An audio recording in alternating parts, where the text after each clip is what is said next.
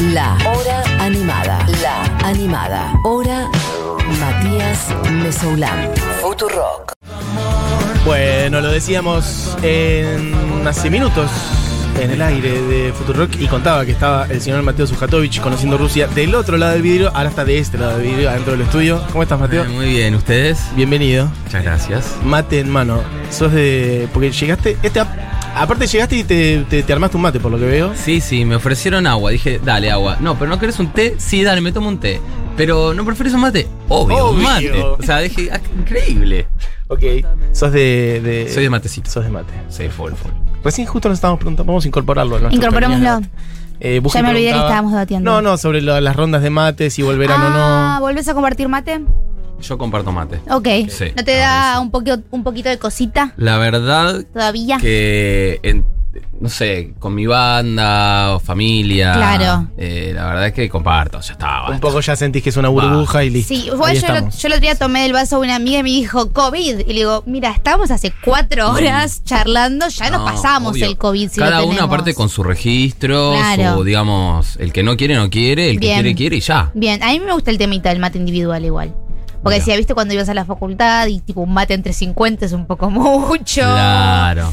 No, bueno, eso, es- eso es cierto. Un mate entre 3, Entre cre- 4, ya 7. Es como mm, las cosas que están pasando por esa yerba. Sí, basta. Sí. Es como que la pandemia ahora nos hizo darnos cuenta de algunos. sucios que éramos, Sí, sí, algunos decilo. engrudos que hacíamos antes que igual yo creo que también está lindo eso. Un poquito. ¿El engrudo? Sí, un poquito. Hasta ahí. La vida también es Hay eso. engrudos y engrudos. Bueno, también por eso. Hay que elegir. Pero la vida también es un poquito esa mugre. Ese, ese- Cada ese- cual elige en qué engrudo meterse. Eso me gusta. Bien.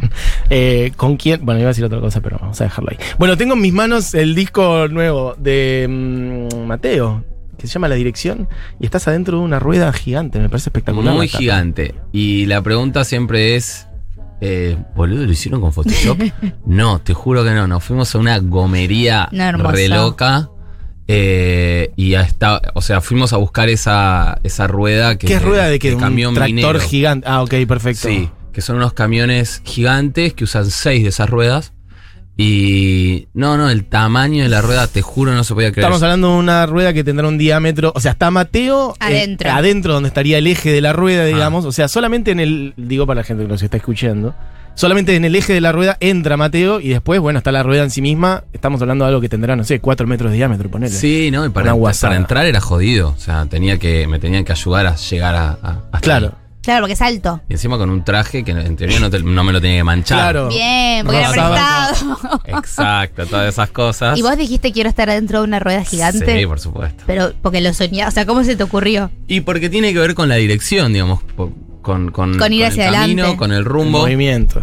Y, y cuando tuve el, el título del álbum, empecé a pensar con qué imagen, digamos, acompañar el concepto y, y entre otras me, me quedé con esa, con, con una super rueda que, que estoy de algún modo empujando Mm, eh, y que va para adelante. Me encanta. qué lindo eso. Y también estás en la parte interna del disco, como también mirando hacia, hacia un lugar, El hacia el futuro, con sí. los largavistas, digamos. Exactamente. Hay, hay un, un camino que ya estás recorriendo. Este es tu tercer disco. Tercer disco. Y por ahí es un poco pronto para preguntarlo, pero mirás al futuro y ¿qué ves, por ejemplo? ¿Te imaginas ya existencialista de acá a unos, años, a unos 10 años, por ejemplo? Eh, ¿Qué te imaginas estar Y haciendo? más discos. Siento que eh, pienso mucho así las cosas, ¿viste? Como que una vez que termino un disco quiero empezar otro y es y el- la búsqueda de ese otro disco es la que me va a marcar los, los pasos a seguir, digamos. Los pasos a seguir es con quién probablemente esté acompañado, dónde viva. Eh, no sé, eh, siempre es una gran investigación entrar en otro disco. Mm. Eh, y me parece que vi- vivir la vida en búsqueda de, de música y de discos es lo que a mí más me gusta. Y, así que bueno, será eso, un nuevo camino a descubrir. ¿Te imaginas viviendo en otro lado, por ejemplo, en otro país? Sí, obvio. ¿Sí? Sí. O sea, me imagino viviendo en varios lugares, siempre teniendo mi casa y mi país de origen como. Como unos meses como acá, pero tranquilamente otros meses en Y otro. sí, como medio una vida. sí, obvio. repartidita. Re, re, aprovechar una gira donde termino en algún lugar y decir, bueno, che, después de esta gira larga me voy a tomar unos meses de descanso, Mm. pero los voy a hacer en otro lado. ¿Son Mm. todos países donde te imaginas que conoces o ya eh, fantasías con los países donde vivirías pero no conoces? Viste que es muy común eso, como yo viviría en Islandia, y es como nunca fuiste a Islandia. Pero fantasías solo con los países que conoces o también con tal vez algunos que, que tengas en el imaginario. Mira, por ahora pienso en países que son un poco, un poco más, eh, más cerquita, digamos, de habla hispana. Mm. Eh, o sea, Espa- España. España. que ya viví de chico, pero que me encantaría volver a, a vivir ahí un tiempito. En México también me gustaría vivir. Eh, y, y bueno, después la, la flasheada de algún lugar que ni idea Obvio. también está buena. Sí. Pero esa va a ser más como para, no sé, eh, tirar el teléfono, Ya soltar, conectar y no saber momento. quién Sí. sos. Pero la de España es algo bastante posible en un punto, incluso capaz no tan a largo plazo, sino ya un poco. De hecho, venís a hacer unos shows en España, ¿o no? Sí. ¿no? En estos últimos meses. ¿Cómo te fue por allá? Hermoso. Sí, bueno, estando ahí también fue como, che. Esto es posible. Tengo que venir un ratito. Y sí. Pero eso, es como quizás son cuatro meses, cinco, tres, Además, no sé. En España los- la música, los músicos, artistas argentinos tienen mucha, realmente mucha llegada. Mucha, mucho peso. En España, bueno, la música argentina pisa fuerte en España, históricamente. Eh, tranquilamente podría ser un lugar donde vos desarrolles una carrera importante, ¿o ¿no? Por ejemplo. Sí, es la idea. Eh, es la idea que donde se hable castellano, Claro. eh, ir a ver qué pasa. Sí. Eh, a veces te sorprendes y decís, che, vos, no sabía que esto estaba pasando acá. Y, y lugares que quizás cuestan un poco más el desarrollo, pero, pero sí, todos los lugares de, de habla hispana, yo, yo, yo voy a ir a tocar la puerta, sin duda. ¿Estás contento con el disco? Ya que salga, estar que la gente lo escuche, las devoluciones que escuchaste, ¿qué te llegó? Estoy re contento con el disco, muy contento. Eh, fue un proceso de, est- de- de- de este año. Eh, arranqué el año decidiendo que iba a sacar un disco. En enero eh, dije, bueno, dale, este año quiero marcarlo, quiero marcar este año con mi camino con, con el disco, con componer, porque no, no es que tenía las canciones, yo no soy alguien que tenga 60 canciones en el, en el- en el- ahí como en el cajoncito. Sí. Soy de los que compone de a poco. Ok. eh, Pero tomaste la decisión Dije, sin bueno. por ahí tener incluso las canciones. Exacto. Ah, este Sí. año quiero un disco, a ver cómo che, es. Me parece que este año está para sacar un disco. Bien. Eh, me encantaría poder hacerlo, así que me voy a poner a componer. Bien. Y el año pasado, que muchos artistas estuvieron como muy encerrados, cuarentena, componiendo, ¿cómo, cómo fue el tu 2020? Porque Cabildo y Juramento es de 2019. Y la mitad de las canciones fueron compuestas, eh, Ah, ponele en eso, entre eh, el año pasado, en casa, a full, y la otra mitad de este año. Bien. Eh, pero sí, apenas empezó la pandemia, me, me- me fui a buscar todos mis, mis instrumentos y me armé un pequeño estudiecito en casa para, para Hacer algo. para hacer algo.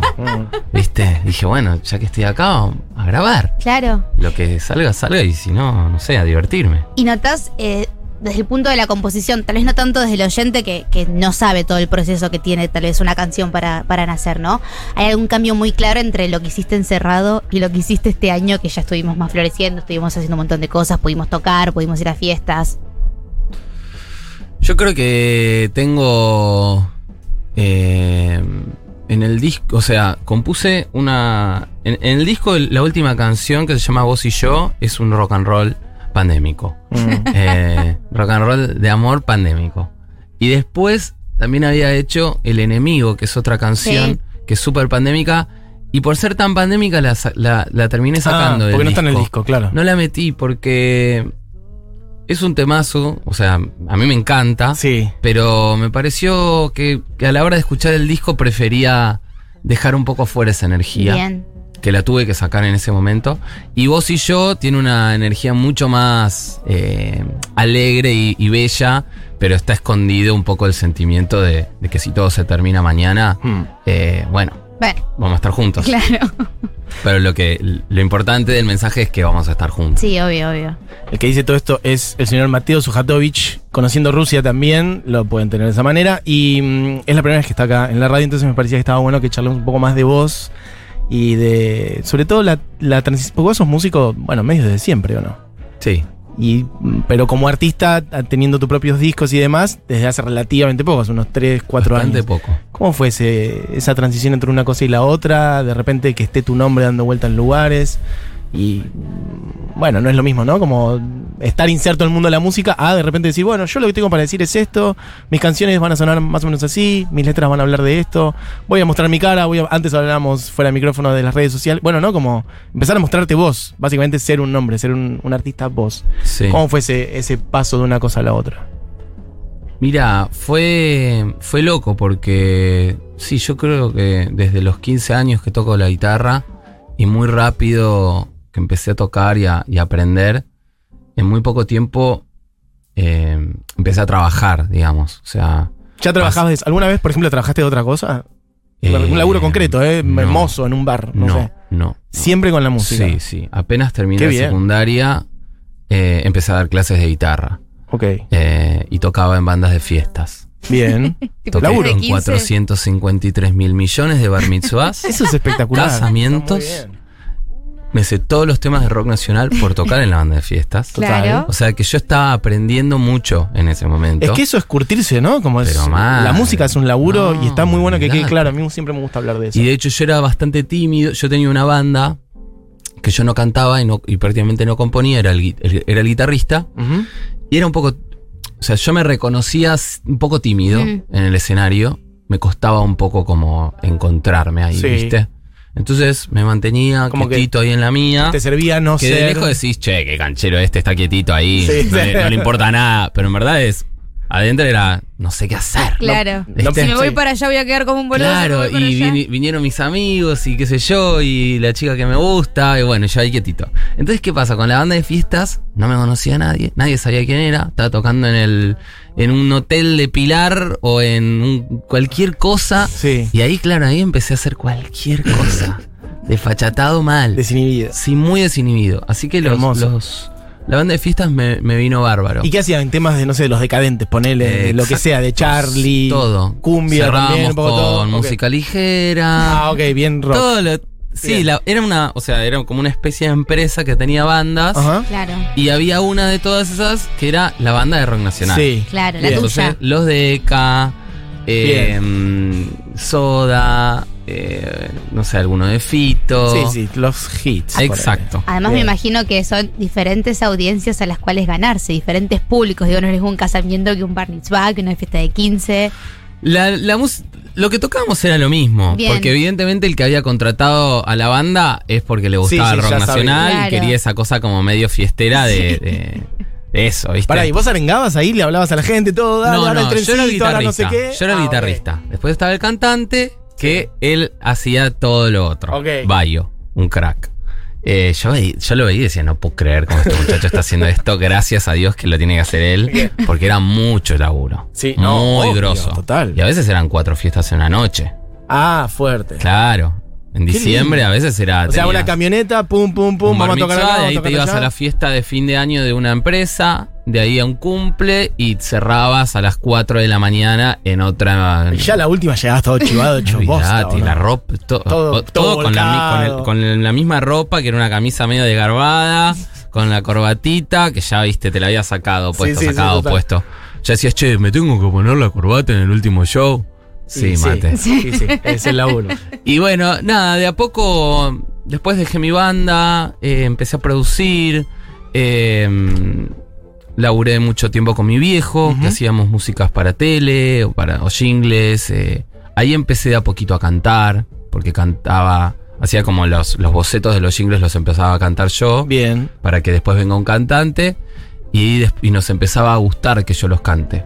Y empezó, le empezó a gustar, empecé a quedar en las en, en las Ah, o sea, publis. algunas veces sí, efectivamente, pasó de ser un boceto a ser tu voz. Claro, y después ya nos llamábamos más cantantes, cantaba yo. Ah, mirá. Bien. Claro. Entonces ahí ¿Alguno que podamos encontrar. conocer?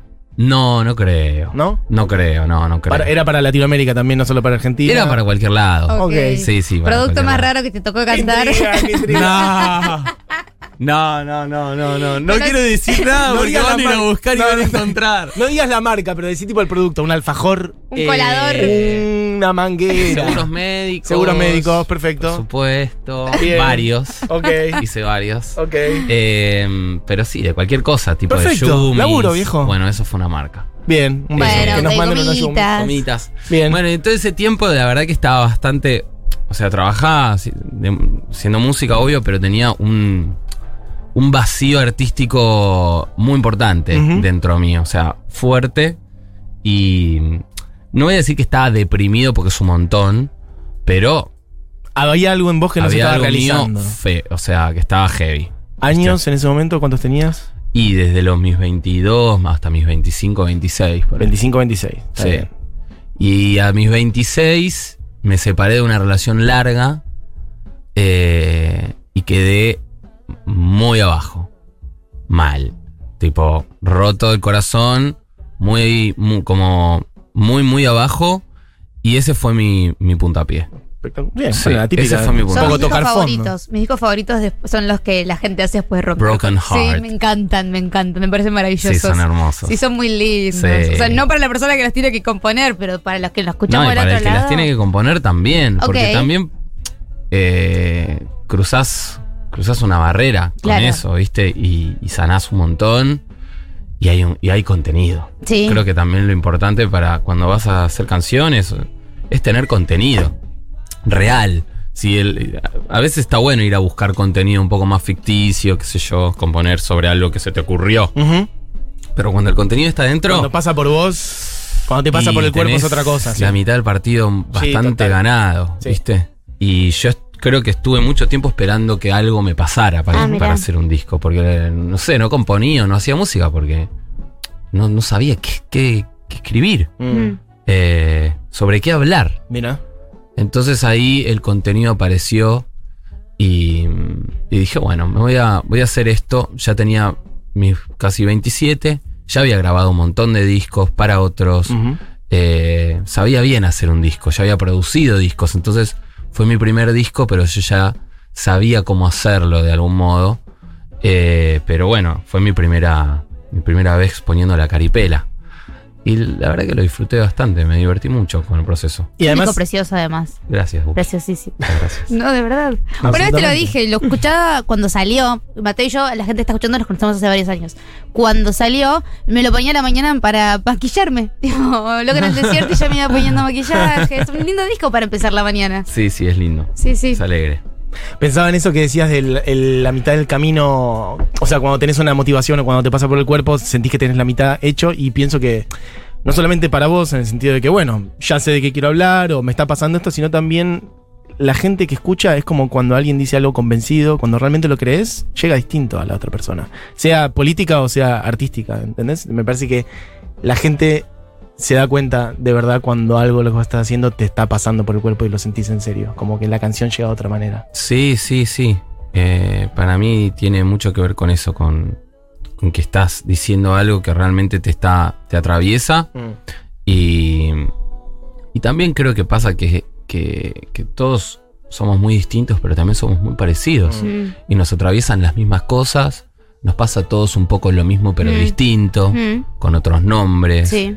Es cuando te das Eh, cuenta que en realidad tu tristeza o tu alegría no es tan unipersonal, ¿no? Como. Es re única, pero a la vez nos pasó a todos y nos pasa y nos va a seguir pasando. Entonces creo que eh, cuando uno encuentra el propio modo de decir las cosas, Mm.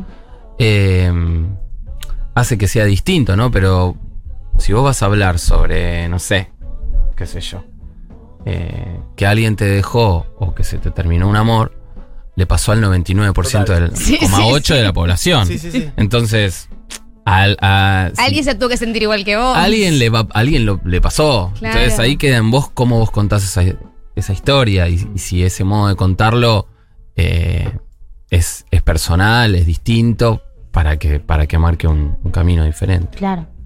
Em, pensaba, hay una canción de Leonard Cohen que dice, em, ya sé que no inventamos nada con esa cosa de, que nos amamos y nosotros creemos que ese, es el centro del mundo. Y dice igual, yo sé que no inventamos nada, como que todos nos amamos, todas las personas, ¿no? Como, pero a la vez está muy bueno darse cuenta de que no sos el centro del mundo también, ¿no? Como le baja un poco de presión y de drama a la situación cuando también decís, bueno, Sí, todos se han enamorado, a todos le han roto el corazón, Mucha no soy el centro del mundo, la gente sobrevive, claro. adelante. Mucha Ah. más gente antes que yo estuvo igual de triste y sí. han podido salir esa tristeza, o sea que no es tan terrible levantate de la cama, boluda, no pasa nada. Claro, total. Ay, o en tu caso, hacer un disco, boludo, no pasa nada, sacar el las... disco, ya está, basta, salí de esa. Y pero siendo tan personal ese primer disco, eh, porque una cosa es componerlo y otra cosa es decir, voy a mostrarle a todo el mundo lo que estoy sintiendo por adentro. Sí. Primer disco. Bueno. Ya venías trabajando hace mucho, es un disco eh, que, te- que claramente está vulnerando en algún tipo Pasa de que a lugar. mí no me conocía nadie. Yo no tenía ni idea de que ese disco le iba a ir bien. Claro. Pero ni idea, ¿eh? Real. Eh, lo hice y salió independiente en YouTube. Ni lo había subido a Spotify porque no sabía cómo se hacía. Entonces dije, tal día sale el disco, lo subo a YouTube y mientras tanto voy viendo cómo se sube a Spotify y las otras plataformas digitales. Mm. Que por supuesto no sabía que se decía plataformas digitales. Sí, total. Yo decía YouTube y todas las demás. Que, ¿Me entendés? Entonces, eh, y nada, fue loco. O sea, empezó a girar un boca en boca. eh, sucedió algo que, que no me lo esperaba, por suerte, porque si me lo hubiese esperado, probablemente el disco no hubiese salido Mm. como, como Claro. salió. Que fue así, como sin, sin ninguna pretensión, digamos. Eh, y bueno, y a partir de ahí la vida me cambió. Ya Mm. me tuve que, que hacer cargo de todo eso. Claro.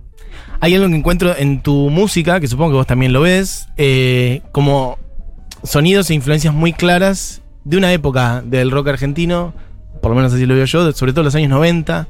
Sonido Fito, sonido Calamaro, incluso en la producción, bueno, hiciste una colaboración con Fito, pero sobre todo, no solamente en la cuestión estilística, sino también hasta en los arreglos, no sé, viste, la cosa como, eh, antes estaba repasando en tu disco mm, sobre el final de una canción como súper producida con un montón de instrumentos, aparece como un corno medio que también está en una canción de Fito, también podrían ser los Beatles, ¿no? Como ese tipo de producción.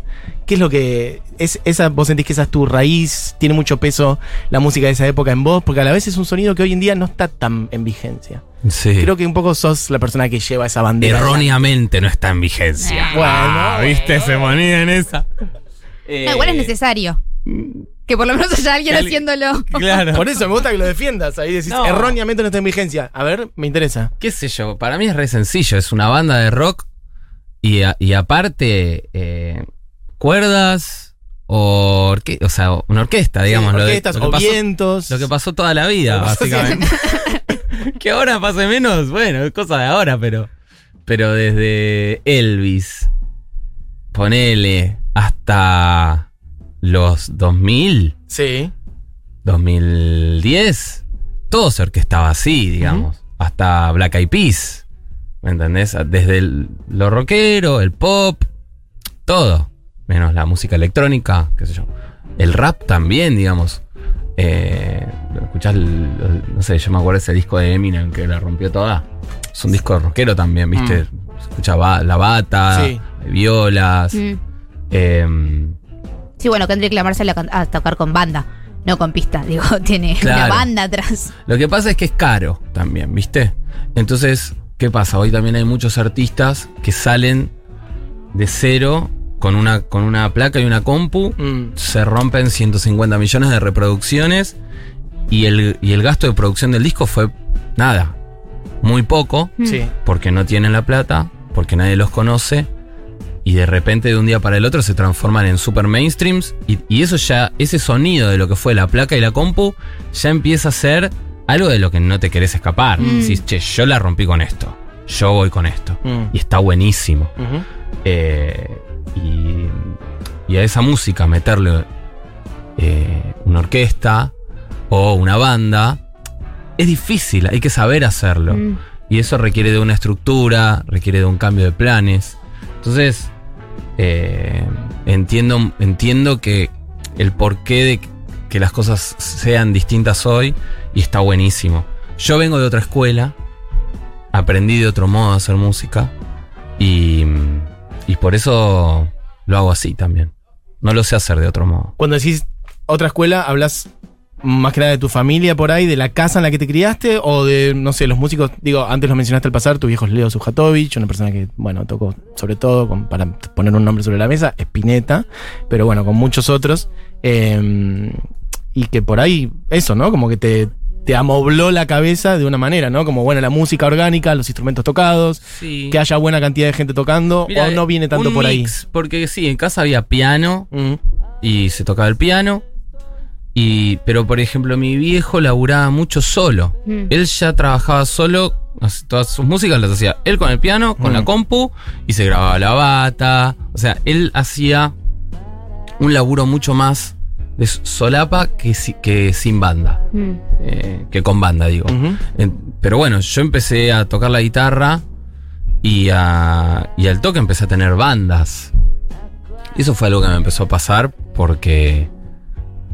No sé, porque así, así te juntabas con alguien que le gustaba hacer lo mismo que a vos. Claro. Era, che, vos tocas la viola, sí, yo también. Busquemos un batero y un bajista Y tengamos Claro, una banda. sí, sí, Era re covers, básico, ¿viste? como- Como... pensabas así. Bueno, dale, ¿quién canta? Vos, a tocar. Y listo, adelante. ¿Y Vamos. sentís que eso es algo que se está perdiendo? ¿Te preocupa? ¿Te angustia? ¿Decís son momentos? No, creo que. mm, No sé. Por algo las cosas son como son. Y me parece que lo mejor es, es valorar las cosas como son, ¿viste? Mm. Eh, yo creo que, que es así, como el pensamiento de no, esto se está perdiendo y es una cagada para la música. Fuck. Las cosas como son y punto. Después pasa que quizás empieza a haber menos guitarristas, Mm. hay menos bateros. Mm. Y será una cosa más pequeñita, pero también se destacará por, por ser más exclusiva, Mm. ¿viste? Habrá menos buenos cantantes, Claro. habrá menos buenos guitarristas. Y eso hace que, bueno, hay cinco, pero, sí, pero son mortales, ¿viste? Total. Eh, serán épocas, qué sé yo. Hay mucho para pensar en eso. Bueno, de hecho, cuando hablábamos antes de los 90, en los 90, bueno, un poco pre-internet si se quiere. Sí, no eran 80.000 los artistas que hacían eso, eran algunos, estaba mucho más armado la cosa del mainstream y lander. Hoy todo eso está bastante más roto, cualquiera tiene una placa de sonido en su casa y graba. Como que hay cosas que se democratizaron, que está buenísimo que así sea. Y después también como que hay momentos en la industria que hay puntos de inflexión. Pienso, la música post-cromañón se, se hizo mucho más acústica también, la cosa del cantautor con la guitarra en la mano, porque en los lugares había, bueno, menos posibilidades para que toque una banda por lo que pasó. Y ahora estamos post pandemia, en donde también en la pandemia, bueno, fueron furor formatos de música que por ahí era alguien produciendo un track Sí. en su casa, más Sí, que una banda de 20, como vos- no sé cuántos van, en el Gran Rex cuántos van a ser. Varios. Sí, seis. Ok, está bien, pero en el disco suenan un montón de gente, son una cantidad de gente infernal. Como es una apuesta totalmente distinta. Sí, aparte a mí me gusta esta idea de. em, ya antes de la pandemia, vos tenías cerrados los Gran Rex. Mm. Que siempre fueron un teatro muy icónico de la capital federal. Como pasa Gran Rex porque toca una banda güey, ¿entendés? Ahora tal vez con los aforos y qué sé yo, vimos que había más bandas que por ahí podían llegar a tocar a lugares más grandes porque tenían un espacio más reducido, que también está bueno, justamente, como decíamos antes. Pero para mí tenés como esa cosita de el Teatro Gran Rex, la Avenida Corrientes, la guitarra, la canción, pero la canción que se canta a los gritos, como un poquito de, de entre, entre tanta normalidad, y lo digo yo que escucho K-pop, chicos, o sea, yo escucho cualquier cosa, un poquito de esto de decir como hoy quiero escuchar música tranquila con este clima, tomar un mate y cantar una canción. Yo también escucho K-pop. Me encanta el K-pop. Ahí tenemos el titular de la nota. Sí, Mateo me Zucato. Me encanta el K-pop. vicio, ¿viste? Como que pones uno y decís, nah. Y los videos Es tremendo. son increíbles. Pero para, para, porque acá estamos. Yo sé que tenemos que ir a Sí, hacer unos que- temas, sí, pero que ¿tenés cerrar. nom- o sea, ¿seguís alguna No, banda no, en no. particular? Ok. No, no, no, no me sé nombres. Bien. Hay como una especie de tini de ellos. Sí, hay como una banda de chicas que se llama Blackpink, La que son cuatro. No, pero hay una que me Sí, gusta la- a mí, que es una so, no ¿Zombie? ¿Una llama. rubiecita? No sé. Bueno, sí. Castaña. Es más castaña. Bueno, ahora después nos podemos a buscar cuando Busquemos. corte. No, soy re fan, boludo. Es muy bueno, bueno, es muy bueno lo que hacen. Bueno, eh, nos quedan unos minutos nomás y hay una guitarra ahí ¿Guitarreamos? esperando un poquito. Señor Mateo Sujatovich, conociendo Rusia, tiene varias fechas. Bueno, por ahí lo llegamos a, después, de- a decir después, no solamente hay cuatro Gran Rex, sino que hay una linda gira por el país Hay y después por afuera gira. también. Sí, sí, hay, hay viajes. Se bueno, los viajes. ahora los comentamos y decimos las fechas. Mm. Se toma un mate ¿Qué para tanto? clara- clarear la garganta. lo Un tema de. K-pop. Un tema Uno de K-pop. BTS. Uy, ¿cómo se toca eso? No, lo que tengas ganas. Em, bueno, voy a hacer una canción que se llama Mi casa, tu casa, que es del disco nuevo, La Dirección.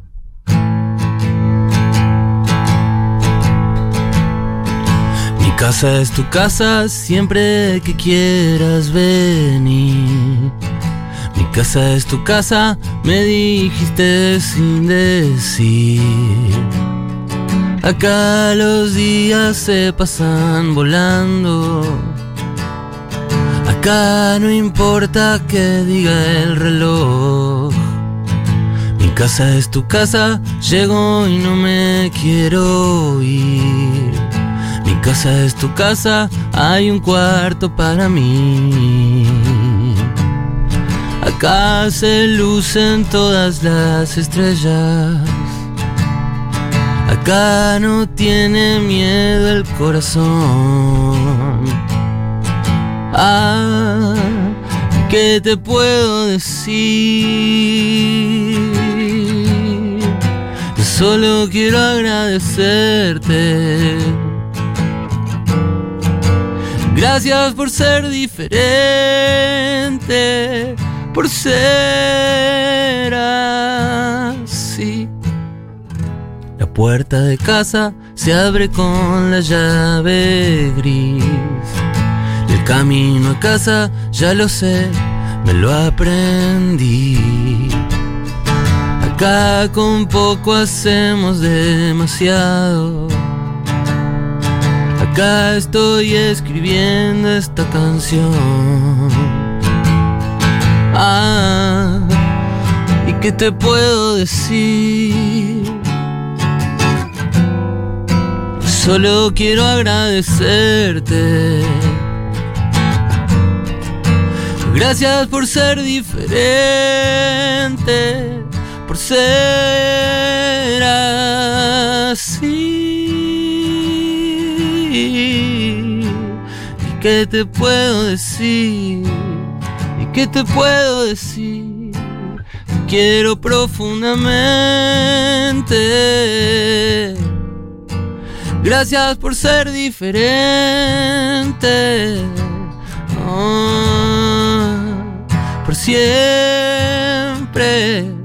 por ser así.